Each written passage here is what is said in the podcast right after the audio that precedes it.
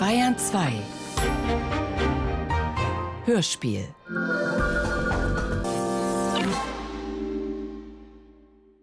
O allbarmherziger, O allerbarmender, O allbesitzender, O allheiliger, O allfehlerfreier, allfehlerfreier, O allbedeckender, O allgeehrter, O allersetzender, O allersetzender, O Schöpfer, allherrlicher, O allhervorbringender, O allwundervoller, O allwährender, O allwerbender, O allgerader, O allgeduldiger. Karl May Sitara Land der Sternenblumen. Teil 3 Stadt der Toten. Sidi, lach mich nicht aus. Ich habe einen Wunsch, einen großen, mächtigen Wunsch, der mir aber leider nicht erfüllt werden kann. Warum nicht? Weil seine Erfüllung unmöglich ist. Ich möchte nämlich so gern ein Engel sein. Halef sagte das im vollsten Ernst. Hundert andere hätten wohl über diesen seinen Wunsch gelacht. Ich aber blieb nicht nur ernst, sondern ich freute mich sogar über ihn. Von ganzem Herzen. Ein Engel möchtest du sein? Nun, so sei doch einer. So sei doch einer. Als ob das nur so auf mich ankäme. Auf wen denn sonst? Sidi, du scherzest. Aber ich sage dir, wenn ich ein Engel wäre, so würde ich gewiss nicht einer von denen sein, die immer hundert Jahre lang warten und dann einmal zur Tür herausschauen, ob endlich auch Friede auf Erden sei. Sondern ich würde zum Herrgott gehen und offen und ehrlich zu ihm sagen, lass mich hinaus. Ich will mit der Menschheit reden. Mit dem ewigen Warten erlangen wir nichts. Und das bisschen Licht, alle hundert Jahre einmal, das reicht kaum bis zur nächsten Woche. Die Menschen tun nichts von selbst. Sie verlangen, dass man sich Mühe mit ihnen gebe. Und so bitte ich dich, mich hinabzusenden, um ein ernstes Wort mit ihnen zu reden. Sie sind gar nicht so widerstrebend, wie es scheint. Sie sehnen sich auch nach Frieden, nach Glück. Es muss ihnen nur richtig gesagt werden, nämlich vom richtigen Mann zur richtigen Zeit und in der richtigen Weise. Aber grad hieran hat es bisher gefehlt. Sobald ich hinunterkomme, wird es anders. Ich rede ihnen ins Gewissen. Schnell geht das freilich nicht. Sogleich komme ich nicht zurück. Aber ehe die hundert Jahre vergangen sind, bin ich wieder da. Darauf kannst du dich verlassen.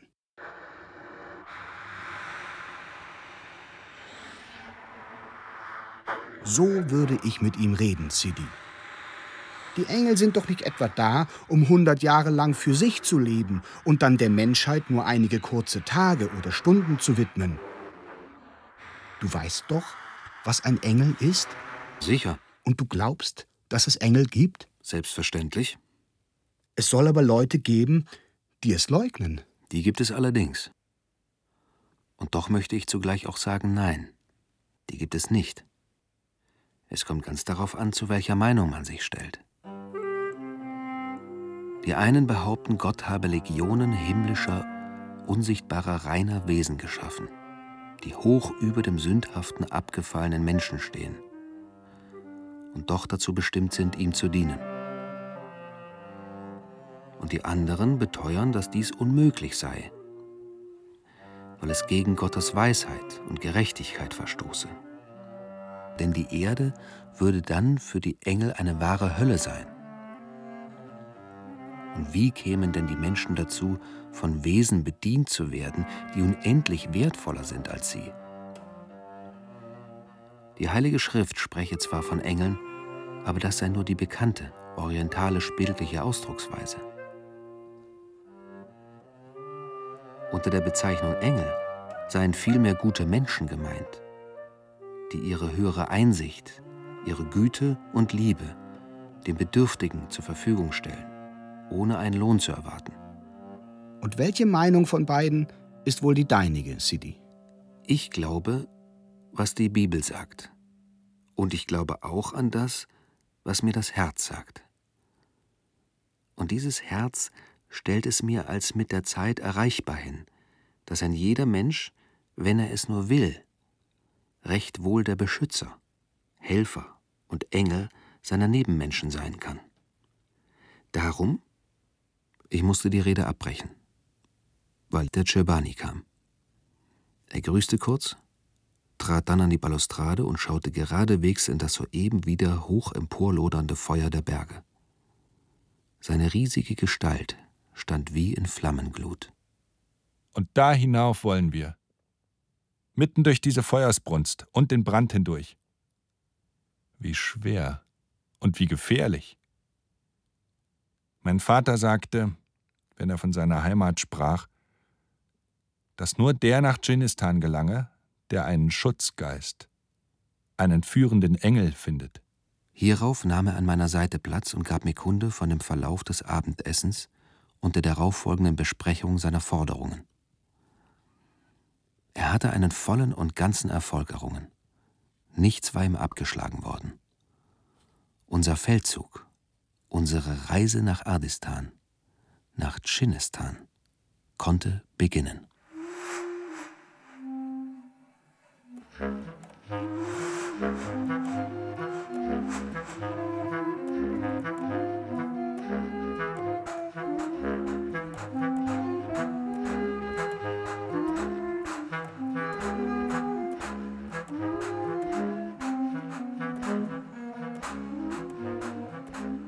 War etwas über zwei Monate später.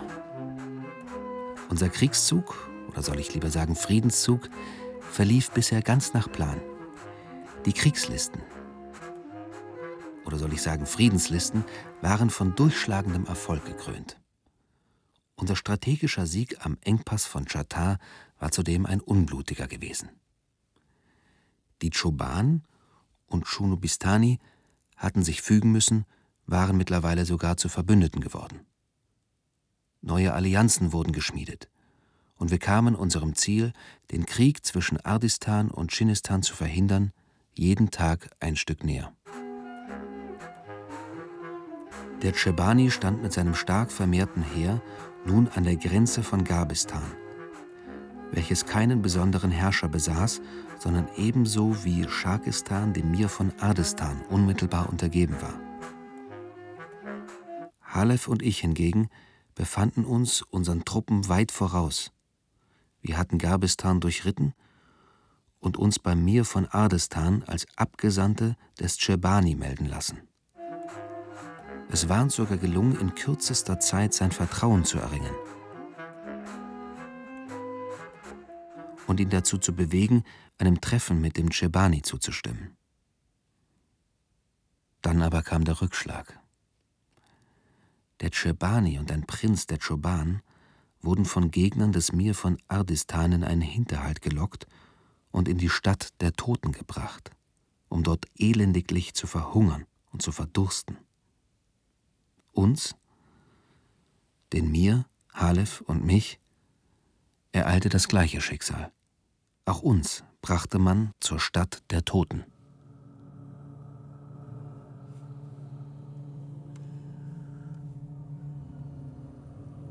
Am zweiten Tage unseres Rittes zeigte die Gegend, durch welche wir kamen, nach und nach ein anderes Gesicht. Sie belebte sich.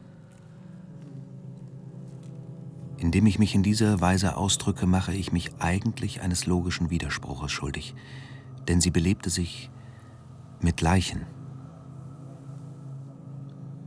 Wir stießen nämlich erst selten, bald aber mehr und mehr auf Spuren, die uns verrieten, dass diese abschreckende Öde einst bewohnt gewesen war.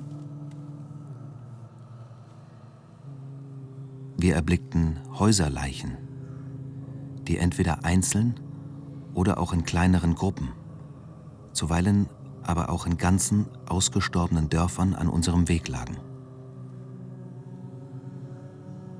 Da, wo sie in größerer Menge zu sehen waren, zeigte es sich immer, dass es früher hier einen Bach, ein Flüsschen oder sonst ein fließendes oder auch nur stehendes Wasser gegeben hatte. Die Ortschaften mit ihren steinernen Häusermauern und aus unzerstörbarem Lehm geschlagenen platten Dächern besaßen oft ein Aussehen, als ob sie nicht schon vor Jahrhunderten, sondern erst vor kurzer Zeit von ihren Bewohnern verlassen worden seien. Die lange Dauer ihres Verlassenseins wurde dem Beschauer erst dann klar, wenn er Stunden und immer wieder stundenlang sich vergeblich bemühte, einen Baum, einen Strauch, ein Kraut oder auch nur einen einzigen Grashalm zu entdecken. Freilich, Bäume gab es gar wohl in den einstigen Gärten an den früheren Wegen, die man jetzt nur noch vermuten, nicht aber mehr sehen konnte. Aber sie waren eben auch nur Leichen.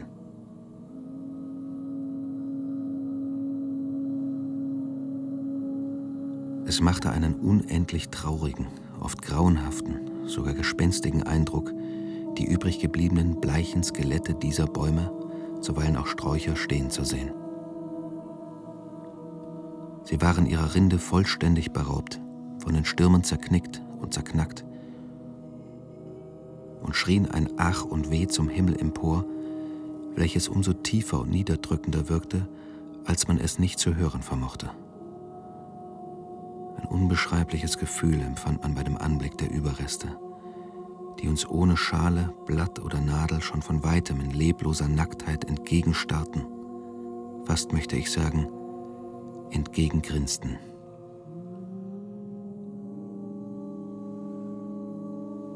Je weiter wir kamen, umso zahlreicher wurden die ausgestorbenen Zeugen einer einstigen, voll kräftigen Lebens pulsierenden Kultur. Wir ersahen hieraus, dass wir uns der Residenz jener alten Zeiten näherten. Das Land war wieder bergig geworden, und als wir kurz vor Abend den breiten Rücken einer langsam ansteigenden, aber sehr hohen Bodenwelle erreichten, sahen wir unser Ziel tief unten vor uns liegen. Das Tal des verschwundenen Flusses strich hier genau von Nord nach Süd.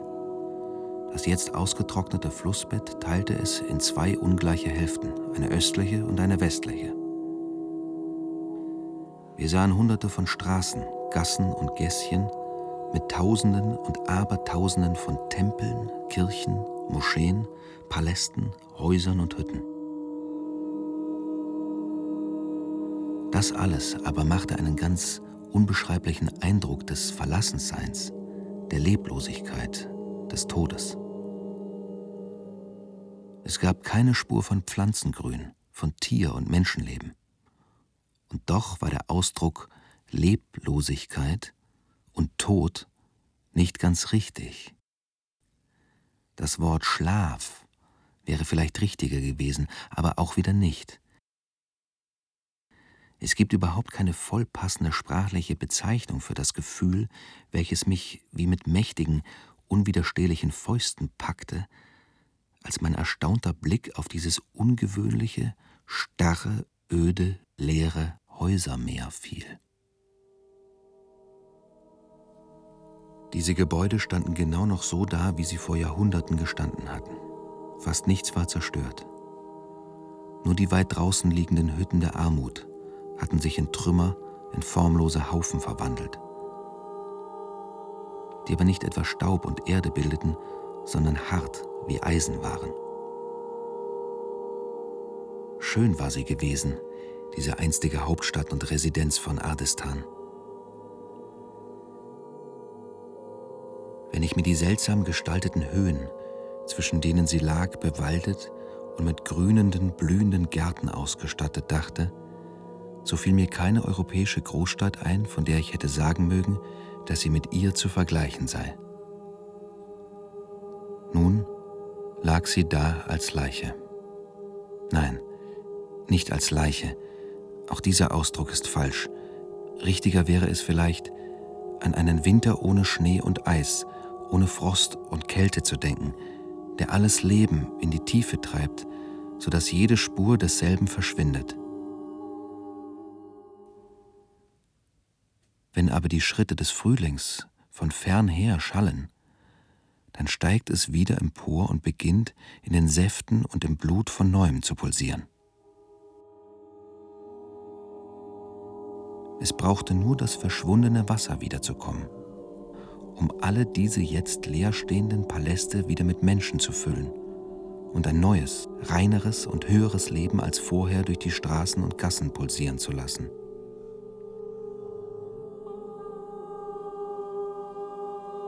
Die Sonne war bis nahe an den Horizont herabgestiegen, und als sie ihre Strahlen jetzt über das Häusermeer hinüberflimmern ließ, war es, als ob Bewegung in die starren Linien käme und als ob unzählige der verschwundenen Seelen auf der Rückkehr seien, um uns, die wir für sie im Abendrot standen, zu begrüßen.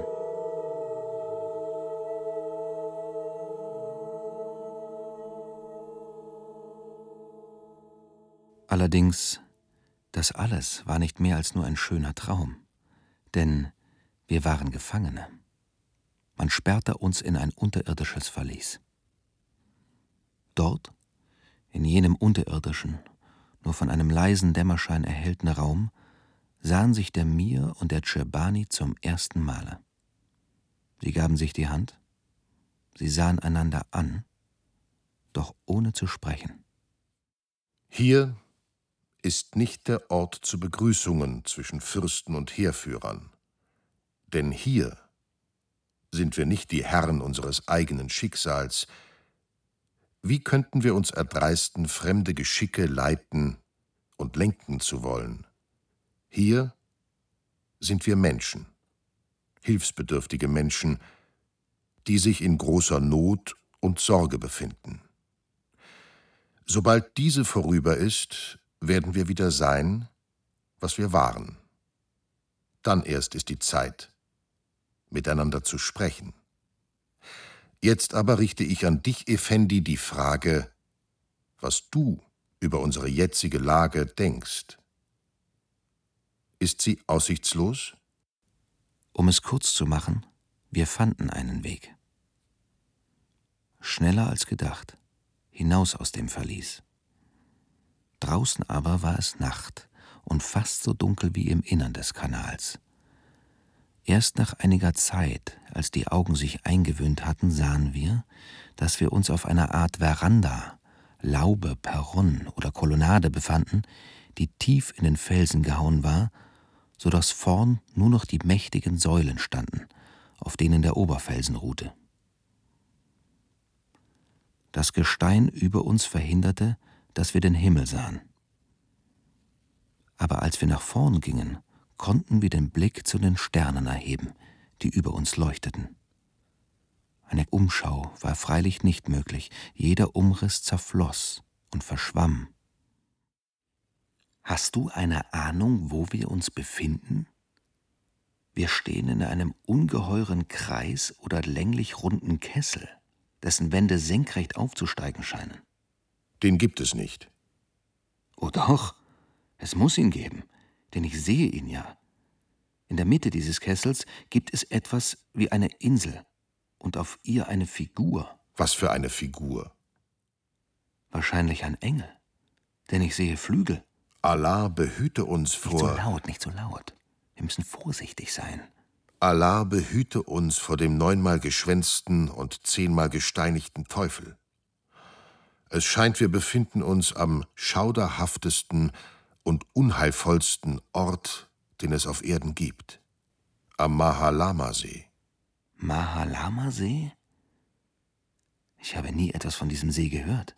Weil du ein Fremder bist, von so weit her, gar von Europa. In Asien aber ist er berüchtigt und gemieden, soweit es Menschen gibt. Warum? Weil hier Grausamkeiten, Gotteslästerungen, Sünden und Verbrechen geschehen sind, die nicht nur einmal, sondern tausendmal von der Erde zum Himmel hinauf und vom Himmel wieder zur Erde herunterschreien. Von wem? Von den Lama-Priestern. an allen, die es wagten, ihnen zu widerstreben. Sie waren eigentlich nicht Lama, sondern Teufelspriester. Man erzählt sich von ihnen Dinge, die man eigentlich für Menschen unmöglich halten sollte. Wir befinden uns, wie es scheint, am ganz richtigen Platze für derartige Erzählungen. Komm, setze dich. Hier stehen Bänke. Man darf nicht davon sprechen. Warum nicht? Weil es gefährlich ist. Zumal, wenn das Wunder wirklich geschehen wäre, dass wir uns hier am Mahalama-See befänden. Es heißt, wehe dem, der es wagt, die Stätte des einstigen Sees zu betreten oder auch nur von oben herunterzuschauen. Man kann ja auch gar nicht zu ihm gelangen.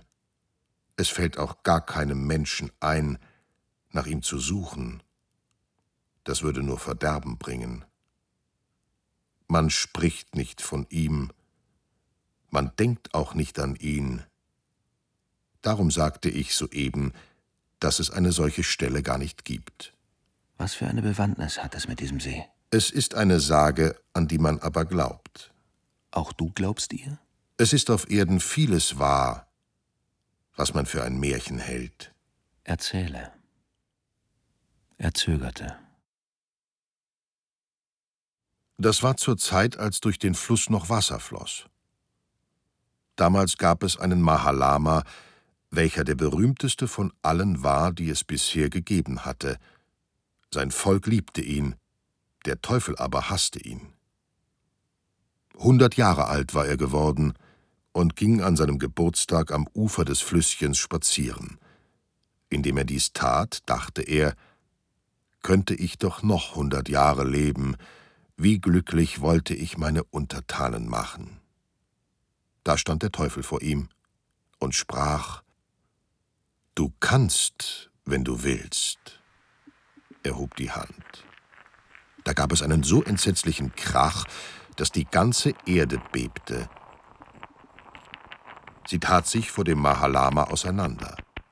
Es entstand ein tiefer, weiter Krater, in dem das Flüsschen sofort verschwand, und rings um seinen Rand stiegen steile, schroffe Felsenmauern auf, die ihn rund umschlossen. Kein Menschenfuß konnte über sie hinweg.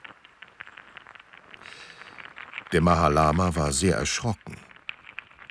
Der Teufel aber sprach, Beruhige dich, es geschieht dir nichts. Ich bin gekommen, dir deinen Wunsch zu erfüllen, nicht aber dich zu vernichten. Du sollst genau noch hundert Jahre leben, und dein Volk soll noch glücklicher sein als jetzt. Dafür verlange ich nur eins von dir. Der Mahalama fragte, was das sei. Der Teufel antwortete, das Wasser des Flüsschens, welches jetzt in diesem Krater zu verschwinden scheint, wird in ihm emporsteigen, so dass ein See entsteht.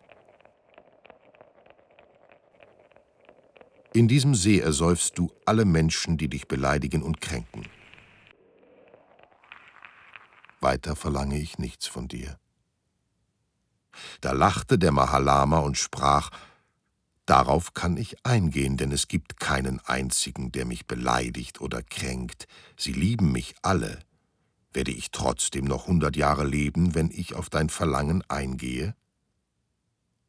Ja, sogar noch länger als hundert Jahre. Du wirst leben, bis du so viel Menschen in den See geworfen hast, dass er austrocknet und wieder verschwindet. Beleidigt dich keiner, so hast du keinen zu ersäufen. Beleidigt dich aber einer und du ersäufst ihn nicht, so stirbst du augenblicklich, und deine Seele ist mein für alle Ewigkeit. In seinem Wunsch, noch hundert Jahre älter zu werden, unterschrieb der Mahalama diesen Pakt mit seinem Blut – er war überzeugt, keinen einzigen Menschen opfern zu müssen, weil sie alle ihn bisher liebten. Aber als man die plötzlich emporgestiegene, unübersteigbare Felsenmauer sah und dass hinter ihr der Fluss verschwunden war, der so viele Leute ernährte, gab es doch einen, der die Schuld auf den Mahalama warf, der sich, als es geschah, an der Unglücksstelle befunden hatte. Der Mahalama wollte ihm verzeihen, er war dies ja so gewöhnt. Da aber erschien ihm der Teufel, zeigte ihm den verborgenen Weg zum See, den nur er, doch kein anderer finden konnte, und gab ihm nur einen einzigen Tag Zeit, entweder diesen Mann zu ersäufen oder selbst zu sterben und seine Seele zu verlieren. Da gehorchte der Mahalama. Der Mann verschwand heimlich und wurde nicht wieder gesehen. Das erregte Verdacht gegen den Mahalama. Man gab diesem Verdacht Worte, doch wer dies tat, verließ sein Haus und kehrte nicht wieder zurück. Dadurch steigerte sich der Verdacht zur Gewissheit. Die Anhänger verwandelten sich in Gegner, die Freunde in Feinde, und endlich wurde er ebenso allgemein gefürchtet und gehasst, wie man ihn früher achtete und liebte. Das Wasser hatte schon längst den See gefüllt und sich einen Durchbruch nach seiner früheren Mündung gebohrt, und es mehrten sich die Unglücklichen, die an schwere Steine gebunden in die Tiefe gesenkt wurden, der erst fast grundlose Krater füllte sich. Der See wurde immer seichter und seichter, und noch waren die hundert Jahre lange nicht vorüber, so war kein Platz mehr für die Leichen vorhanden. Sie wurden von dem Flüsschen aus dem nun völlig angefüllten See heraus an die Öffentlichkeit geschwemmt, und dadurch kam der vieltausendfache Mord an den Tag. Der Mahalama war zum Wüterich, zum Heuchler, Lästerer und Verbrecher geworden, und das Volk trat zusammen, um ihn zu züchtigen. Der Teufel aber kam ihm zuvor und holte ihn, weil dies eine Beleidigung für ihn war, die er nicht bestrafte. Die durch Teufelskraft aus der Erde emporgestiegenen Felsenmauern waren gemieden und gehasst gleich vom ersten Tag an, aber als man erfuhr, was sich hinter ihnen ereignet hatte, waren sie es doppelt. Und als nun später gar das Nebenflüsschen mit dem großen Strom verschwand und über die ganze Stadt und ihre Umgegend der Tod und die Wüste kamen, da erzählte man sich, dass in jeder Nacht, sobald es dunkel geworden ist, der Geist des Mahalama am Ufer seines ausgestorbenen Sees erscheine, um auf einen Helfer zu warten, der ihn von seinen Höllenqualen erlöst.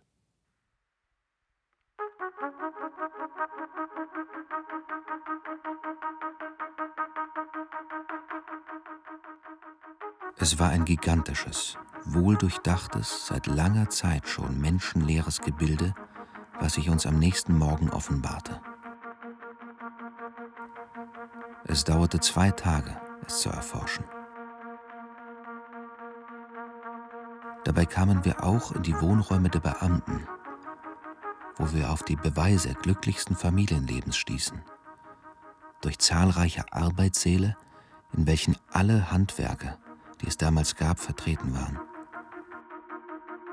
Durch Kunsträume, in denen man gezeichnet, gemalt, gemeißelt und musiziert hatte. Wir fanden Krankenstuben, an diese schlossen sich sehr weite ober- und unterirdische Säle an, in denen sich die Begräbnisstellen befanden. Den größten Eindruck aber machte die Besichtigung des Tempels auf uns. Er bildete das Innere des höchsten und kompaktesten Berges der ganzen Runde und war in Form eines Kreiskegels, also eines Zuckerhutes, ganz aus dem Fels gehauen. Auf seiner Grundfläche, also auf dem eigentlichen Fußboden, befand sich kein einziger Sitz. Er war überhaupt nicht zur Aufnahme des Publikums oder sagen wir der Gemeinde, der Gläubigen bestimmt. Hierzu war vielmehr eine Einrichtung vorhanden, die sich in Form einer ununterbrochenen, immerwährend rundum laufenden Spirallinie von unten bis hinauf zur höchsten Spitze zog. Diese Spirallinie war aus lauter Sitzen zusammengesetzt, die eine nicht waagerecht liegende, sondern nach und nach ansteigende Empore bildeten und zum Schutz mit einer starken Balustrade versehen waren. Vor jedem Sitz war in dieser Balustrade ein rundes Loch angebracht, welches die Bestimmung hatte, ein Licht aufzunehmen. Diese Löcher zählten nach vielen Hunderten, und in jedem steckte ein ganzes Licht, welches noch niemals angebrannt worden war.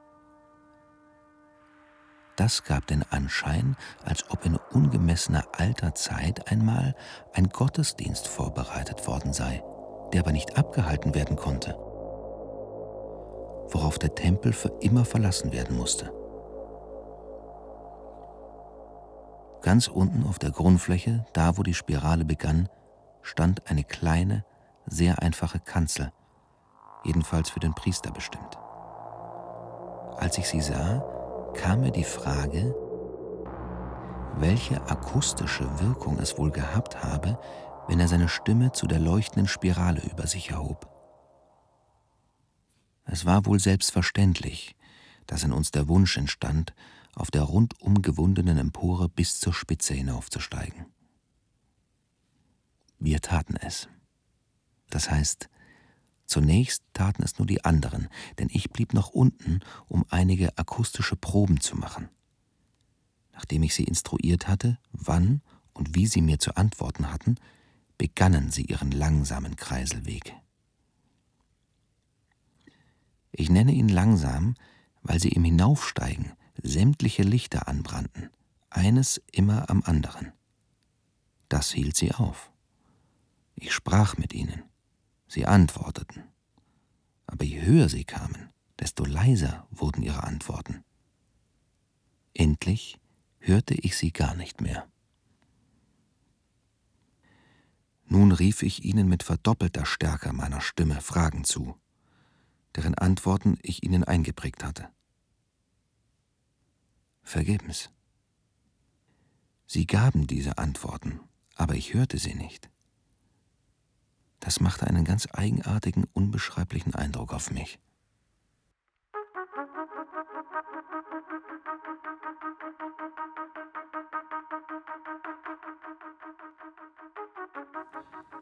Ich sah, wie die Zahl der brennenden Lichter wuchs. Ihre Linie wurde immer länger und länger und stieg immer höher und höher bis sie die Spitze des Tempels erreichte. Wie ich später erfuhr, drang meine Stimme mit größter, reinster Deutlichkeit bis dort hinauf. Das aber, was sie erwiderten, musste oben bleiben. Es konnte nicht herunter zu mir. Um mich gab es nur tiefes, lautloses Schweigen. War das vielleicht eine gewollte Symbolik derer, die einst diesen Tempel aus dem toten Felsen schlugen? Ich beeilte mich, der mich beklemmenden Lautlosigkeit zu entgehen, und stieg meinen vorangegangenen Gefährten nach.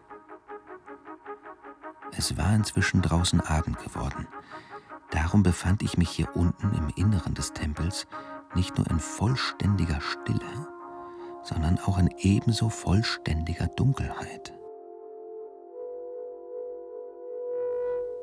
Aus dieser Finsternis stieg grad von da aus, wo ich stand, die Lichterlinie empor, einen immer weiter aufwärts dringenden, sich scheinbar unendlich oft wiederholenden und doch niemals zu sich selbst zurückkehrenden Kreis beschreibend.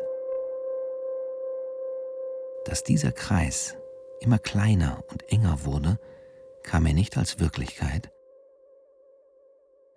sondern wie eine optische Täuschung vor und verdoppelte, verzehnfachte, ja verhundertfachte die wirkliche Höhe des Tempels.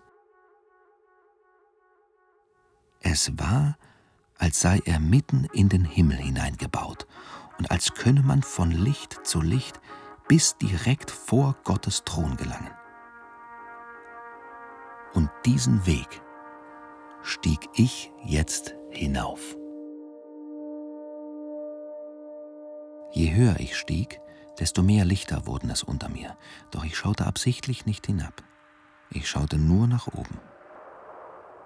Oben angekommen, sah ich, dass es eine Öffnung nach außen gab.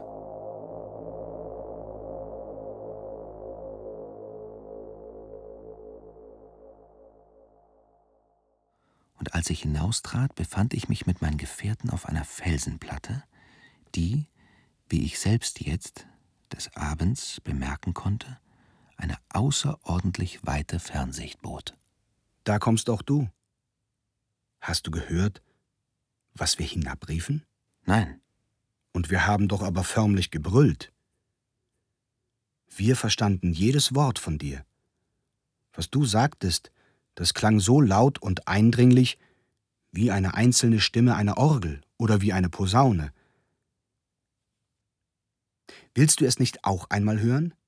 Soll ich hinuntersteigen und zu dir heraufsprechen?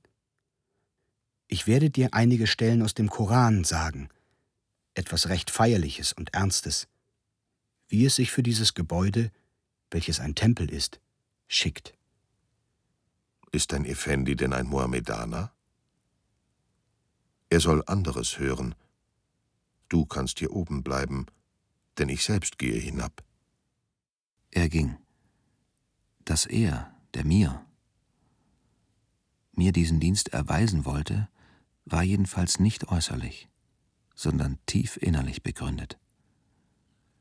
Dieser Felsentempel hatte ihn ergriffen, hatte auf ihn gewirkt, und diese Wirkung bestand in dem Wunsch, nun auch uns ergreifen zu können. Darum stieg er hinab in die Dunkelheit, um aus ihr zu uns heraufzusprechen. Was aber wollte er uns sagen?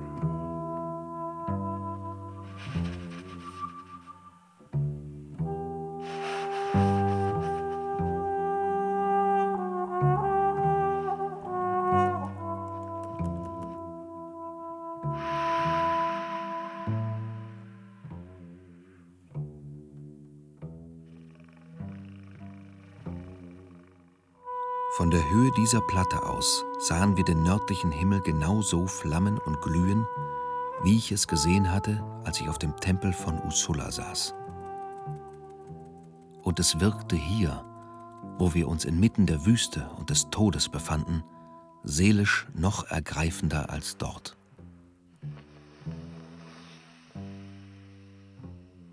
Wie innig standen wir mit diesen Flammengluten in Verbindung. Sie waren es ja, die unseren Brunnen speisten. Sie waren unsere Lebensretter. So führen feste, wohltätige Fäden im Menschenleben aus der Unbegreiflichkeit in das Begreifliche, vom Himmel zur Erde, vom Schöpfer zum Geschöpf und wieder zum Schöpfer zurück sobald wir nur wollen. Wir traten von der Platte nun in das Innere des Tempels zurück, um den Augenblick, in dem der mir zu sprechen begann, nicht zu versäumen. Wir setzten uns nieder und warteten still. Dann verging eine lange, lange Zeit.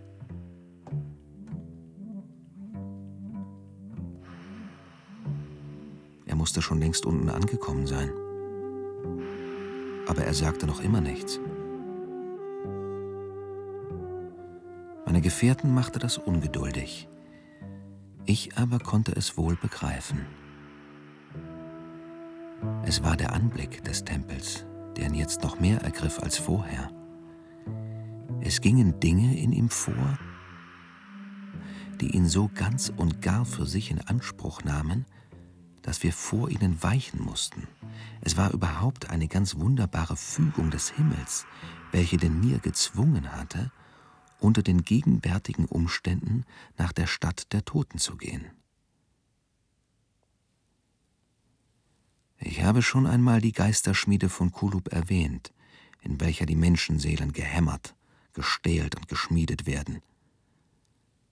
Der Mir befand sich jetzt in diesem psychischen Kulub, in dieser Geisterschmiede, und es war mir von höchstem Interesse zu erfahren, mit welchem Erfolg oder Misserfolg er sie verlassen werde.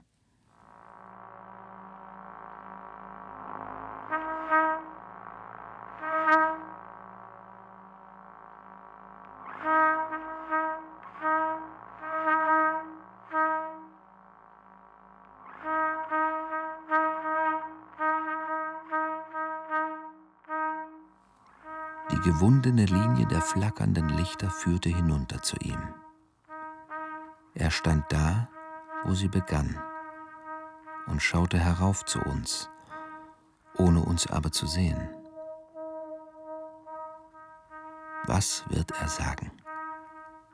Jedenfalls doch irgendein Wort, welches das enthält, was ihn in diesen Augenblicken bewegt.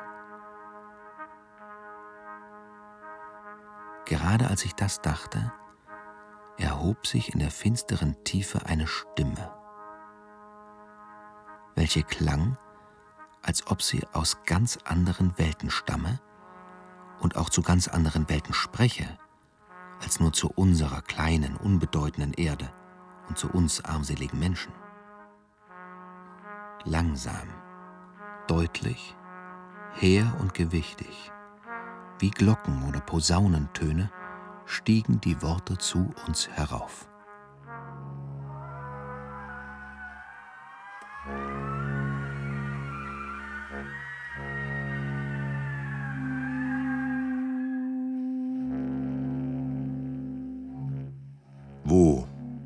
soll ich hingehen vor deinem Geist? Und wo soll ich hinfliehen vor deinem Angesicht? Stiege ich in den Himmel, so wärest du da. Stiege ich in die Hölle, so wärest du da. Nähme ich mir Hügel von der Morgenröte und wohnte ich am äußersten Meer, so würde auch dort deine Hand mich führen und deine Rechte mich halten.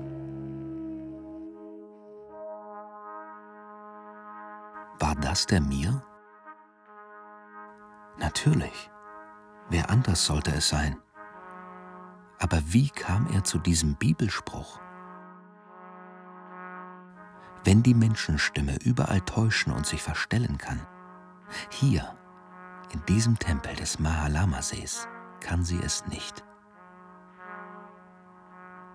Indem sie hier wie eine Offenbarung klingt, offenbart sie vor allen Dingen auch sich selbst.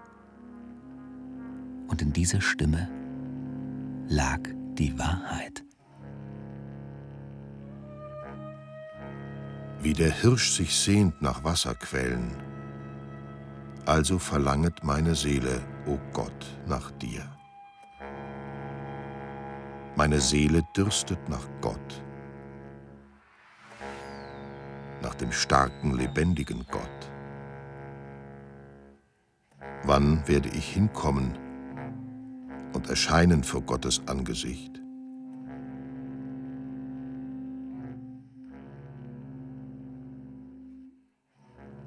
Dein Wort ist meinen Füßen eine Leuchte und ein Licht für meine Wege.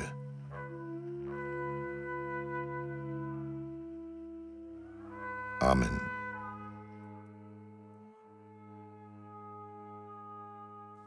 Anderen blieben noch einige Minuten still sitzen. Dann standen sie auf und schickten sich an, hinabzusteigen. Sie glaubten, dies sei auch meine Absicht. Ich begleitete sie zur Treppe. Geht nur hinunter, ich bleibe noch hier und löscht alle Lichter aus. Lasst nicht eines brennen.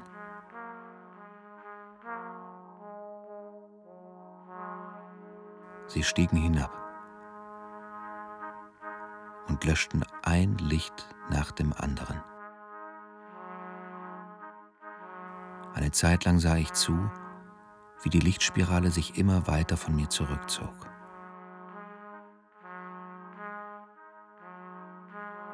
Dann trat ich hinaus ins Freie.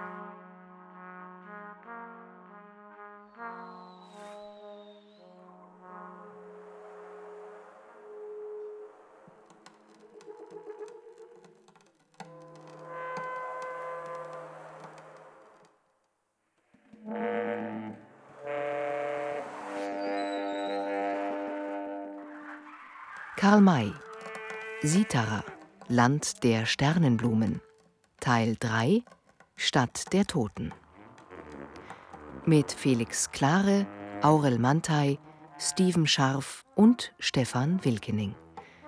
Musik Jacques Di Donato, Isabelle Dutoit, Franz Hautzinger, Nicolas Najot und Didier Petit. Ton und Technik Josuel Teegarten, Susanne Herzig, Christian Schimmöller. Komposition Franz Hautzinger.